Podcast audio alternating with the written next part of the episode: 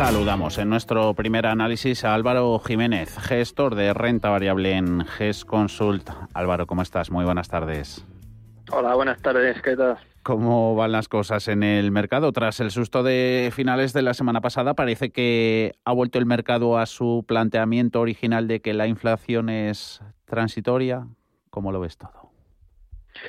Pues sí, eso es lo que parece, ¿no? Eh, a primera vista. Eh, la verdad que, bueno, nosotros fuimos de los que eh, decíamos que, que, hombre, no, nos me costaba entender que la, la inflación iba a mantenerse muy elevada durante mucho tiempo, que al final había muchos factores, ¿no? Que invitaban a pensar que, que, era una inflación transitoria. Pues al final el, el tema de, las, de los problemas con las cadenas de suministro, los procesos de, de, fabricación, logísticos, etcétera, pues bueno, todo esto en cuanto se empieza a normalizar uh -huh. debería eh, ayudar ¿no? a que se relajen los, eh, los precios eh, en ese sentido.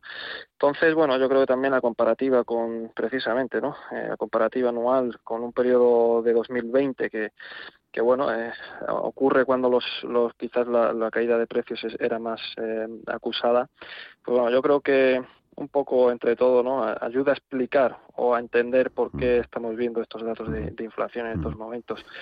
Eh, yo creo que si vemos la reacción que tuvo el mercado después de, de la publicación del dato de inflación de mayo eh, que fue un dato de inflación bastante bastante elevado, una inflación del 5%, y sin embargo eh, eh, no hay más que ver la reacción que hubo, por ejemplo, en el mercado de renta fija, ¿no? Desde entonces eh, ya venía el bono americano, pues eh, bueno, estaba más contenido en la zona del 1,60, 1,70, bueno, desde entonces está incluso por debajo del 1,50, eso al final de alguna manera el mercado está entendiendo que, que, bueno, la inflación hay muchos motivos que invitan a pensar, ¿no? que, que, uh -huh. que es más transitoria que, uh -huh. otra cosa. Y, y, y estamos empezando uh -huh. a poner en precio ¿no? que, ese, ese escenario. ¿Y puede ser algo malo que esa transitoriedad sea más larga en el tiempo? Por ejemplo, eh, Bostich de la Reserva Federal ha sido un poquito preciso ahí. Ha dicho que eh, para ellos antes transitorio era de dos a tres meses y que ahora es de seis a nueve meses.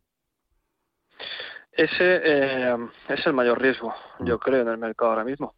Que efectivamente esa inflación, eh, o, o, o, qué definimos por transitoriedad, ¿no? Efectivamente, uh -huh. que es transitorio, son tres meses o, o transitorio son doce meses, porque claro, también la, la situación que hemos vivido, pues bueno, entiendo que, que el mercado eh, está considerando este año 2021 como un año eh, igualmente excepcional, ¿no? Al final venimos de una situación pues eh, muy comprometida, con unos datos muy muy delicados. Claro, todo lo que sea recuperar esos niveles este año, pues vamos a ver una evolución eh, pues bastante disparada, ¿no? De, de pues eso, de, de, muchos precios, etcétera. Eh, claro, el tema es eh, el mercado eh, qué está considerando por transitorio, qué nivel de inflación y durante cuánto tiempo. Yo creo que, que esa es la clave, ¿no? Oye, yo por, por mojarse un poco con, con la cuestión, yo creo que todo lo que eh, se pase de una inflación por encima del 2, 2,5% más allá de, de lo que es el año eh, 2021 eh, debería empezar a preocupar. Eh, a partir de ahí deberíamos empezar a ver ya a finales de año, principios del año que viene, ya inflaciones eh, a las que estamos más acostumbrados a ver, ¿no? Entonces yo en ese sentido eh, pues bueno, el mercado, como digo, la reacción está un poco también en ese punto y vamos a ver también los bancos centrales lo que nos dicen ahora en estos próximos meses, sobre todo en, el, en ese encuentro famoso de Jackson Hole. Con todo lo que nos van a ir contando las, las autoridades monetarias y si echamos un vistazo a la selección de activos en renta variable, valora precios razonables donde hay en el presente, Álvaro.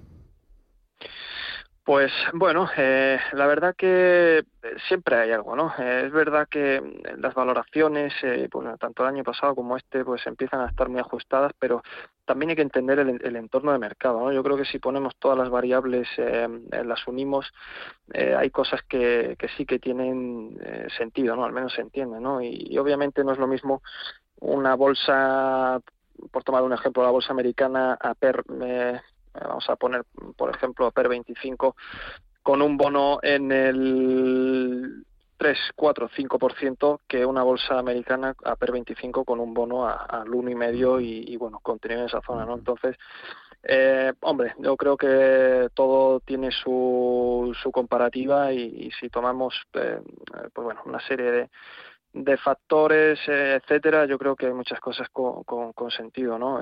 yo en este mismo en este mismo espacio muchas veces hemos hablado, ¿no? de, compañías que nos gustan y, que estén a precios atractivos, pues eh, ya sabéis ¿no? que una que, a mí me encanta y hemos hablado en otras ocasiones, que es Microsoft, yo creo que resume muy bien la situación a la que me refiero. ¿no? Pues nosotros a, los precios actuales en Microsoft estamos obteniendo el inversor que invierta hoy eh, va a llevarse, em, según nuestras estimaciones, eh, que tampoco se alejan mucho de las del mercado, porque al final Microsoft es, es, un reloj suizo en ese sentido, eh, se va a llevar un 3% de rentabilidad. La alternativa es un bono americano libre de riesgo, o, eso nos hacen creer ¿no? Que, no hay riesgo. a la mitad.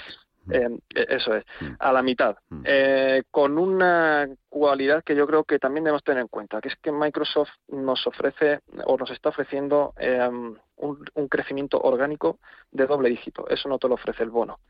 Eh, claro, para mí eso tiene sentido. Y lo mismo aplica a compañías como Facebook, como Alphabet, eh, nos venimos a, España. El caso de Inditex, otro negocio que nos encanta, o mismamente el de Celnex, que a primera vista es un negocio que siempre echa para atrás por su valoración, eh, pero claro, es un negocio con una visibilidad enorme. Esto es un pseudo bono, ¿no? Entonces, en ese sentido, claro, dices, eh, Celnex a un rendimiento del 4% con un boom en el en, terreno negativo, pues claro, es interesante. entonces, bueno, yo creo que poniendo todas las cosas en, contexto, valorándolo todo, em, yo creo que hay cosas que, sí que tienen sentido, ¿no? Y, las compañías que tenemos ahora mismo en cartera cumplen esos requisitos de calidad junto a precios atractivos. Mm, ¿Habéis hecho algunos cambios en, en vuestros principales fondos en GES Consult, Álvaro?